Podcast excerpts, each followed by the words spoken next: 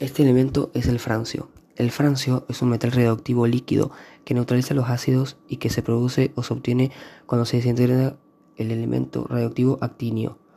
Todos sus isótopos son radioactivos y con un corto periodo de duración.